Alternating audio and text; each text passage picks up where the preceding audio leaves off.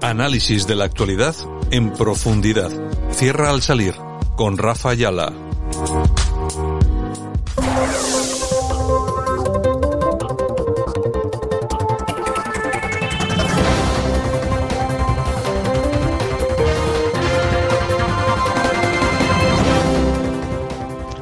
Buenos días, una edición más de Cierra al Salir, que fue lo que le dijo un populista a otro en el Congreso de los Diputados hace unos meses. Hoy tenemos un programa especial sobre las previas eh, catalanas, de las elecciones catalanas, y tenemos dos politólogos, dos economistas, dos catalanes y un gallego y un, madrileño. Está Fran de León, nuestro economista favorito, nuestro economista menos favorito, Jaime Caneiro, desde Galicia, Daniel Erizegui, un placer tenerte aquí desde Barcelona, y José Martínez Raya, un tarraconense, pero en Bruselas, muy cerca de Puigdemont. Vamos a empezar por el invitado, por el nuevo, por Daniel. Daniel, ¿va a haber elecciones en febrero en Cataluña? Porque puede Hola, ¿qué tal? Sí, la verdad es que sí. Muchas gracias primero por invitarme, muy agradecido de estar aquí. Ah, bueno, yo creo que elecciones en febrero es lo más probable que, suceda, aunque evidentemente todo está condicionado a las circunstancias y la evolución de la epidemia. Evidentemente, mm, si la progresión sigue siendo la que es y las medidas de contención del virus no funcionan, pues seguramente viviremos algo parecido a lo que pasó con las elecciones de País Vasco y Galicia, que tuvieron que aplazarse en el tiempo y no se pudieron producir en, esa fecha. De hecho, es algo que seguramente eh, los... Eh, los independentistas o algunos independentistas desean, porque las circunstancias son bastante complicadas, teniendo en cuenta que eh, Junts per Cataluña vive una crisis interna, el PDCAT eh, ha iniciado una guerra abierta contra la candidatura de Puigdemont y, por tanto, las circunstancias no son favorables para los que tenían el liderazgo en Cataluña dentro del independentismo. Pero bueno, veremos qué pasa. Meritxell Budó dejó caer esa posibilidad de que se aplazaran las elecciones hasta que se reconfigure el centro derecha en Cataluña o el centro derecha nacionalista en Cataluña y veremos lo que sucede. Yo creo que sí, eh, lo más probable es que sí. José, ¿era el momento de una España suma en, Cataluña, un Cataluña suma, o no era el momento? Eh, yo creo que no es el momento. O sea, yo eh, puedo estar a favor de las coaliciones electorales cuando el panorama puede favorecer a ello. Por ejemplo, sin ir más lejos, en las generales pasadas, en, hace un año, en Tarragona perdimos el diputado, bueno, el diputado, los dos diputados que tienen el constitucionalismo y se los ha llevado no Vox, eh, sino el PSC y Esquerra Republicana. O sea, no solo son dos que pierden, sino que se van en contra de la mayoría. En aquel momento, quizás, eh, con, la configuración política que había en aquel momento, con las tendencias de Ciudadanos, con la tendencia del PP, con la tendencia de Vox, yo creo que en aquel momento hubiese podido tener un sentido. Pero ahora mismo, con un Vox, perdón, con un Vox, con un Ciudadanos que está detrás de pactar con Pedro Sánchez, perdido, eh, mirando cada vez más a la izquierda, pues yo la verdad es que en España suma eh, PP Ciudadanos no lo veo en Cataluña. Yo creo que restaría. De hecho, tenemos la, experiencia del País Vasco, donde se hizo PP Ciudadanos y no sirvió de nada. O sea, los resultados fueron malísimos porque al final la gente te castiga y no vote, se queda en casa. Entonces, yo creo que ahora mismo mm, vamos a sacar más votos para el constitucionalismo si vamos separados que si no en una unión que ahora mismo no es natural, porque no hay, no hay, no hay convergencia en los puntos del programa. Entonces, para resumir, depende de la circunstancia, ahora no. Fran, ¿y tú cómo lo ves? Yo lo veo muy parecido a, José, porque básicamente, en primer lugar, confío plenamente en Alejandro Fernández. O sea, creo que se ha chupado el solo la travesía del desierto del PP durante los últimos tres años y pico, desde que sacamos cuatro escaños, desde ese momento horrible. Ha pasado por todas las etapas, cuando sacamos el un escaño y gracias en Barcelona, y ha ido consiguiendo que el PP sea una fuerza cada vez más reconocible, que probablemente hoy, desde el punto de vista de gente, digamos, local, sea la figura más reconocible del constitucionalismo, porque en general yo veo salir mucho más a Alejandro Fernández que a Carrizosa y que a Garriga con todo. Entonces creo que, que lo que ha conseguido él es increíble y él desde el principio ha sido bastante reacio a ir en coalición con Ciudadanos. Con lo cual, en primer lugar, ya desde el punto de vista de que yo soy del PP, eh, confío plenamente en, su decisión. ¿no? Luego, además, lo que ha dicho José, ¿no? o sea, por una parte, esta coalición podría tener mucho más sentido en unas elecciones generales en las que, por ejemplo, la circunscripción de Lleida da solo cuatro escaños y, hombre, obviamente o te juntas o es inviable sacarlo en Tarragona 6 o en Gerona 6, etcétera, ¿no? Pero aquí es que incluso la circunscripción más pequeña que es Lérida, creo que te da como como 14, 15 escaños, entonces, hombre, tienes que liarla mucho para no llegar al menos a uno, ¿no? Y yo creo que el PP, independientemente de que, bueno, le pueda gustar más o menos a la gente, yo creo que ahora tiene fuerza como para planteárselo, ¿no? Y luego, en tercer lugar, también me parece bastante interesante eh, el ir por separado, y ya concluyo, porque creo que pensando un poco a nivel nacional, es la ocasión de verdad de, poder mm, meterle los últimos clavos del ataúd a Ciudadanos, ¿no? O sea, la operación vasca se le muy mal, ha habido muy poco agradecimiento y sinceramente creo que, esto estratégicamente a nivel nacional es la ocasión. Es arriesgada, como toda cosa importante en la vida, pero es que el que no arriesga no, llega a nada. Mirad a Sánchez, o sea, lo, me repele, pero él se la jugó varias veces para llegar a donde llegó. Sí, eso desde luego nadie le puede recriminar a Pedro Sánchez que ha sido audaz. Eso, eso está claro. Jaime, tú desde Galicia, ¿cómo ves el tema catalán? ¿Era el momento de ese Cataluña suma? ¿No crees en ello? ¿Mejor ir diferenciados? Mm. Y sobre todo diferenciarse de vos, claro. Sí, bueno, yo eh, coincido en general con lo que se ha dicho aquí y, con lo que ha dicho Fran. Eh, solamente comentar tres cosas en, en, tres bloques. Yo creo que en tema autonómico como, como en tema local, eh, creo que es en general, por la experiencia política y por, por tal y como está configurado el sistema electoral, eh, ir conjuntamente.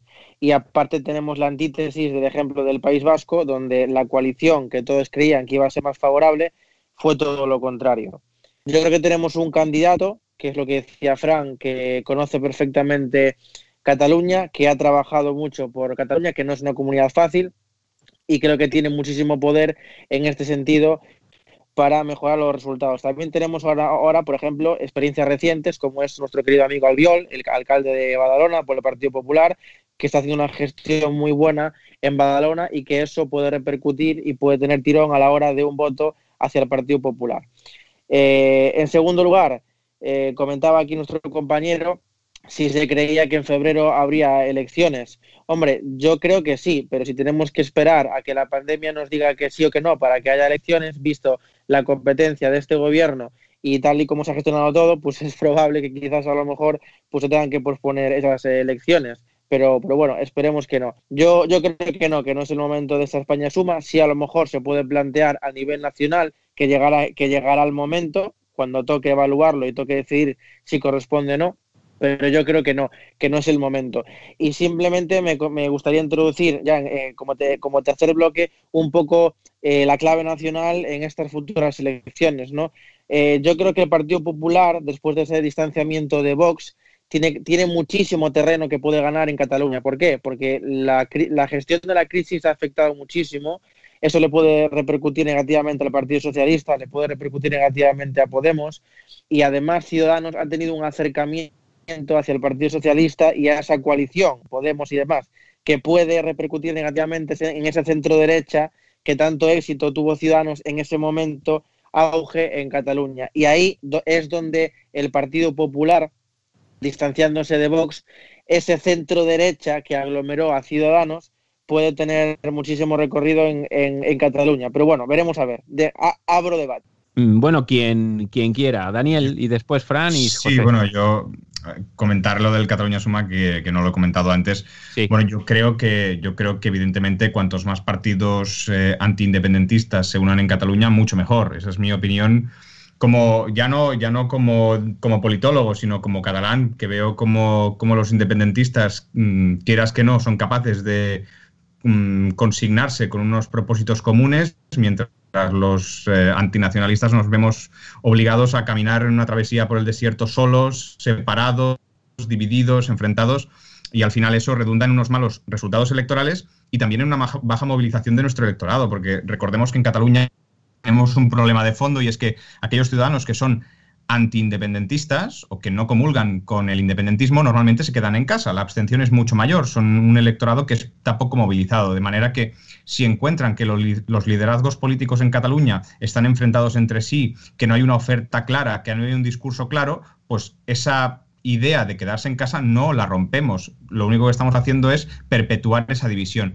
Creo de todas maneras que los proyectos políticos de tanto del Partido Popular como de Ciudadanos y evidentemente del Partido Socialista en Cataluña difieren mucho entre sí y no creo que el Partido Popular y Ciudadanos tuviesen que ir juntos en todas las circunscripciones catalanas, pero sí que creo que para maximizar el voto en aquellas circunscripciones donde los resultados electorales a ser, van a ser peores para los partidos pequeños, y me centro particularmente en, en Lleida y Girona, que la ley DONT lo que hace es maximizar los resultados de los partidos políticos que tienen un buen, eh, un buen corpus electoral, por tanto, yo creo que allí sí que merecía la pena tácticamente ir juntos. Y lo digo porque Vox es un partido político que va a subir en, voto y lo que va a hacer es fragmentar todavía más el electorado antinacionalista en Cataluña, lo cual en esas provincias va a ser demoledor. Esa es mi perspectiva.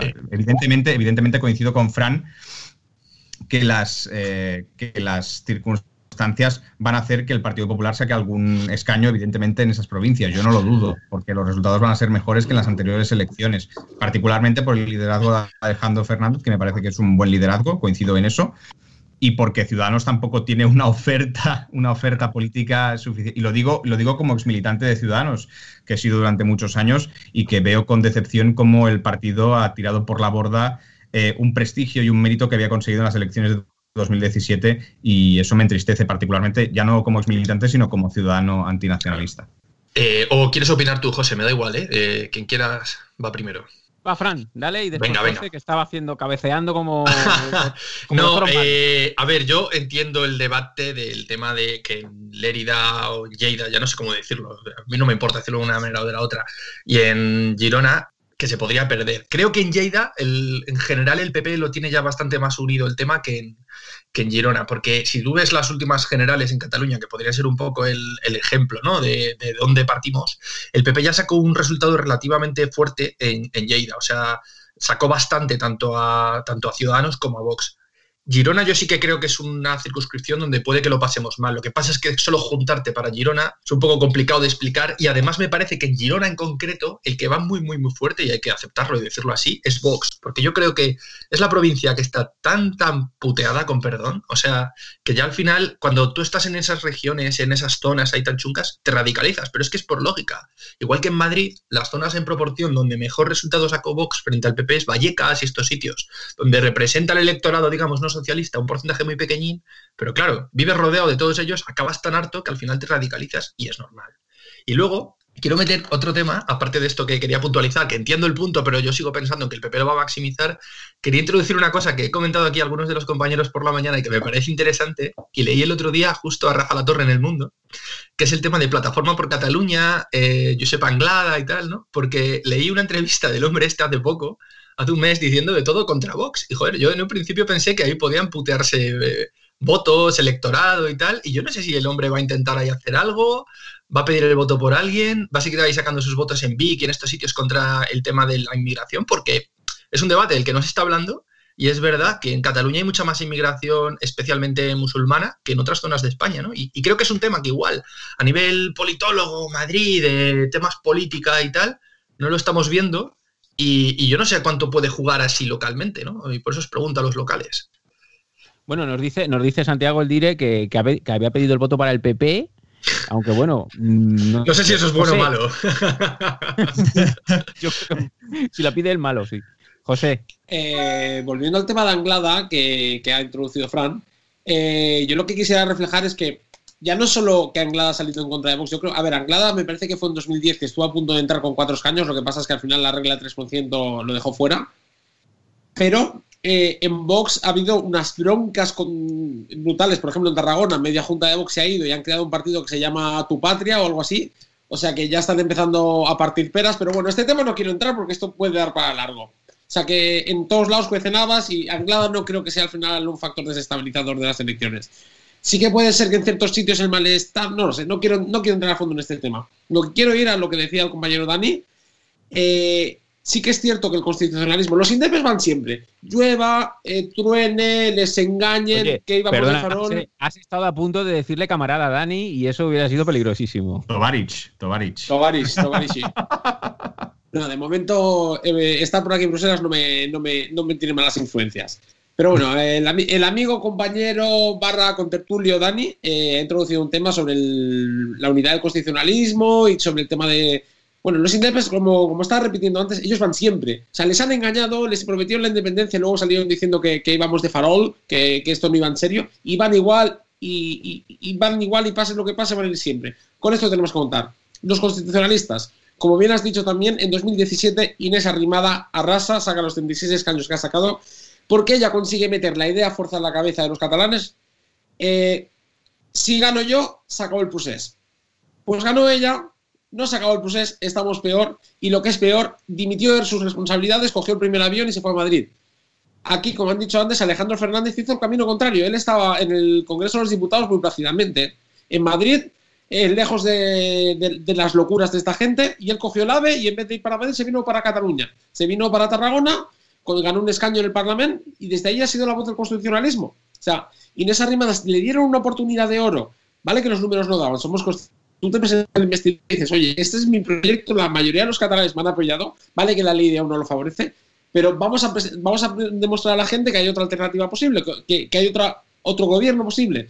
Pero ella, no sé, mal asesorada, quizás en aquellas épocas estaban pensando en la Moncloa más que en, que en Cataluña. Y el problema es que Ciudadanos nace para Cataluña, nace para Cataluña, eh, cumple una función muy importante eh, hay que reconocer que Albert Rivera, durante los años que estuvo batallando en el Parlamento, hizo una buena función, que otros quizás dejamos más de lado, pero dimiten de esa función y se van. Y entonces la gente se desilusiona, como es lo más normal del mundo. Aquí tenemos un ex militante de Ciudadanos.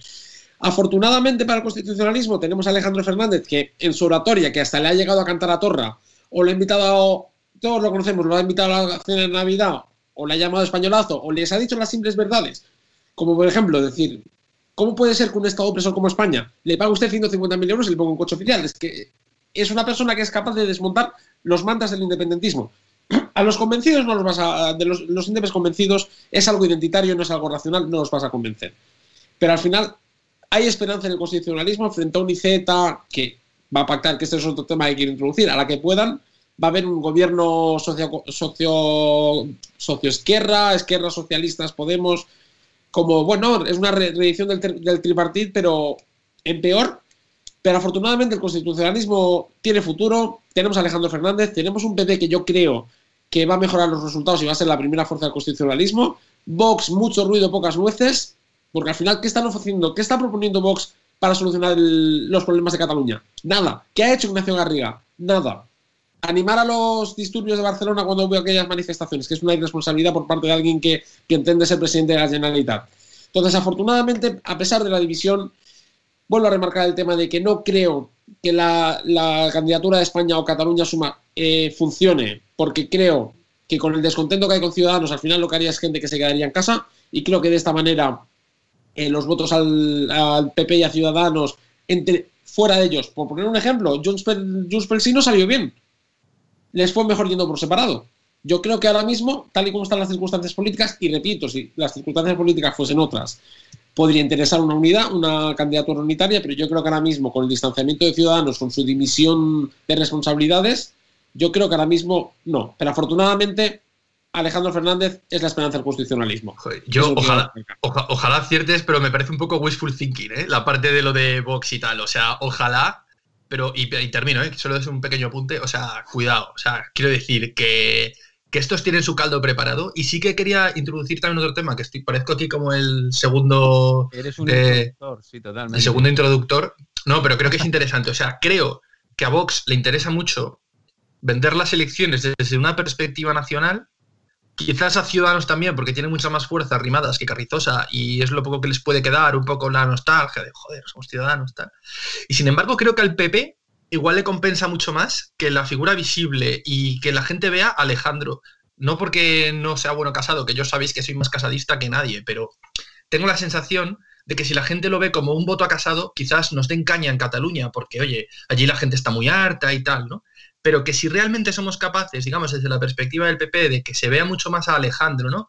Que se intente ver como el candidato del España suma, aunque vaya por las siglas del PP, un poco como Feijó en Galicia, que dices, vale, va por el PP, pero fundamentalmente es Feijó, ¿no? O sea, creo que a Alejandro le interesa mucho su marca personal y creo que eso es el mayor aval para que la gente le vote. Yo veo mucha gente que nos atiza a nivel nacional, pero que sí que votaría Alejandro y creo que, que debería ser ese más el camino, pero no sé cómo lo veis vosotros. Oye, Jaime, ¿Qué a esto que, esto que decía que decía Fran, de que de potenciar la figura de, Alejandro.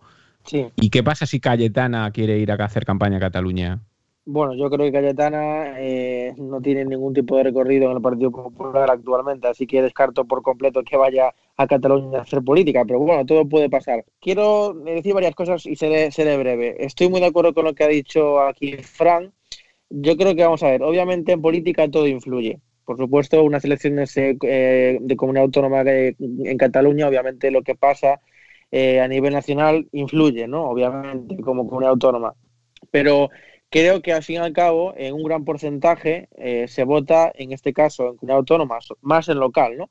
Pero en comunidad autónoma a la persona y a un proyecto por y para la comunidad autónoma de Cataluña. Y aquí en Galicia tenemos el, ejemplo de Alberto eh, Núñez Fijó. Aquí no se vota al Partido Popular, se vota Alberto Núñez Fijó, a un proyecto y a una figura. Y Alejandro es lo que dice Fran, tiene un proyecto y tiene una figura. Y mientras el resto de partidos se han ido en momentos muy difíciles en Cataluña hacia Madrid, esta persona es la que ha quedado en el bloque de la derecha luchando, que no es nada fácil contra el, contra el independentismo en Cataluña. Luego quiero apuntar una cosa, que es el tema de la abstención. Eh, tal y como está recogida la ley, si hay una baja participación, el voto suele irse a las amplias mayorías, en este caso a partidos independentistas. Entonces, estamos en un momento en el que la pandemia puede traer eh, una cierta abstención. Ahí sería muy conveniente que el Partido Popular intentase abogar por el voto por correo masivo eh, para que se pudiera ampliar en este caso la votación y evitar una rebaja en la abstención para eh, evitar problemas. Y luego voy terminando. Yo creo que aquí tiene que ser muy listo el Partido Popular y siempre vamos a lo mismo, gestión con, con panfletadas. Eh, Vox está llevando una clave de eh, independentista, la confrontación, el tema musulmán, pero creo que el PP tiene algo muy bueno, que es la gestión, que es el proyecto. Vamos a ver, Cataluña, con el tema independentista, se han ido muchísimas empresas. Se ha quedado eh, mucha base de impuestos fuera porque muchas sedes de empresas se han ido a tributar afuera. Hay una corrupción enorme en Cataluña. Y tenemos, por ejemplo, que estos días os sonará mucho el famoso dumping fiscal de la Comunidad de Madrid, donde se demuestra que con menos impuestos se recaudan más y se aportan más. Al contrario de Cataluña, que aumenta los impuestos y aporta menos que la Comunidad Autónoma de Madrid. Y ahí es donde tenemos que ir, a un proyecto común, a un proyecto sólido al frente de Alejandro. Y ahí tenemos que captar todo el voto de centro derecha de Ciudadanos, que dejó ciertamente vendido a la Comunidad, de, de Cataluña al marcharse, y ahí separarnos de Vox e intentar coger a esa derecha. Yo estoy confiado y estoy optimista, quizás de más en este caso, pero creo que el Partido Popular se hace un buen marketing político, se hace una buena campaña, yo creo que tiene muchas papeletas para aumentar considerablemente los votos. Y ojalá no me equivoque. ¿eh? Bueno, toca hacer un poco de aprendiz de brujo y proyecciones electorales. Hay algunos sondeos. Esta mañana nosotros en el grupo de debatería, Fran nos comentaba alguno. Mis espías eh, paraguayos tus espías paraguayos. Venga, lánzalo tú lo que han dicho los espías paraguayos y ya seguís, todos. Bueno, espero, voy a decirlo porque va esto. Cortito, venga. Venga, a mí me han dicho que va a ser una encuesta ahora dentro de poco en un periódico catalán, sabéis que hay dos, o sea, no voy a decir el nombre por si acaso luego tenemos un problema. Pero vamos, o sea, está el periódico y la vanguardia, pues en uno de esos. Em, y me han dicho que la horquilla es que Ciudadanos anda entre 10 y 12, que el PP anda entre 8 y 10 y que Vox anda sobre unos 5. A mí, o sea, lo firmo mañana. O sea, me parece demasiado bonito, pero lo firmo mañana. Y con todo, con todo lo bonito, si tú haces ahí una media y tal, te queda 26. Eh, o sea, venimos de ser 40, 36 de Ciudadanos y 4 del PP. O sea, sigue siendo, con perdón, un buen ostión. Es verdad, y ya termino, que se me olvidó decirlo antes, que hay una buena parte de Ciudadanos que viene del PSC y que lo normal es que vuelva al PSC, ¿sabes? Que, que, es irreal ese 40, ¿no? Pero eso es lo que sé hasta ahora. Entonces, por hacer de aprendiz de brujo, ya terminar, yo creo que, joder, yo quiero creer que el PP puede llegar a 12, macho. O sea, de más de ahí me parece imposible. Pero bueno, por, desear. Yo creo que es, complicado hacer pronósticos. Yo siempre he hecho el pronóstico del resultado de Ciudadanos porque es el que más sigo, de hecho, y porque tengo, tengo un especial cariño por saber, por saber cómo, cómo le va. pero, pero creo que realmente el, batacazo de Ciudadanos va a ser espectacular. Yo creo que van a perder entre un 66% del voto y un 75% del voto que sacaron. Recordemos que sacaron un, 1,1 millones de votos en 2017, nada despreciable, solo comparable a lo que sacaba Pujol o lo que sacaba Maragall en sus mejores momentos, con lo cual mm, fue un partido que fue capaz de aglutinar mucho voto. Creo que esa descomposición de Ciudadanos deja a muchísimas personas desafectas. Es decir, hay muchas personas que no votaron a Ciudadanos que no van a volver a votar a alguien. Y eso hila muy bien con lo que os comentaba antes de que hay una percepción dentro de la ciudadanía que está harta de que las fuerzas políticas constitucionalistas no sean capaces de sumar. La gente quiere que aquellos que defendemos la unidad de España seamos capaces de sumarnos y unirnos, porque tienen envidia de lo que consiguen los independentistas, que es sumar, que es aglutinar voto, que es aglutinar voluntades. Y cuando cuando veo eso, pienso en la cantidad de personas que pueden estar molestas y cabreadas con lo mal que lo estamos haciendo las fuerzas políticas moderadas en Cataluña.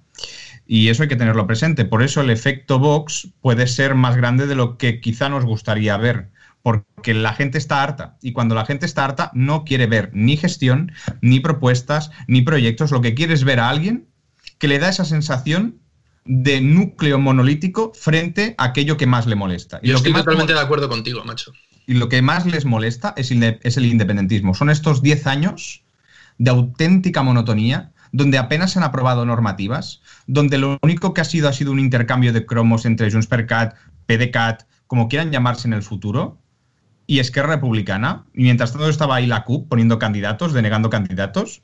Y eso ha sido terrible para los catalanes, porque nuestra comunidad autónoma era una comunidad rica, próspera, que funcionaba bien, con sus más y sus menos, evidentemente. Por ahí estaba por detrás el run run del nacionalismo, la inmersión lingüística, las embajadas, todo eso siempre ha estado allí. Pero al menos, y esto hay que decirlo, al menos había cierto, cierto, cierto orden social. No había esta crispación que tenemos ahora, no había este choque de trenes que nos estamos viendo. Entonces es muy posible que Vox saque un buen resultado. Yo veía la encuesta del CEO que sacaron el mes pasado.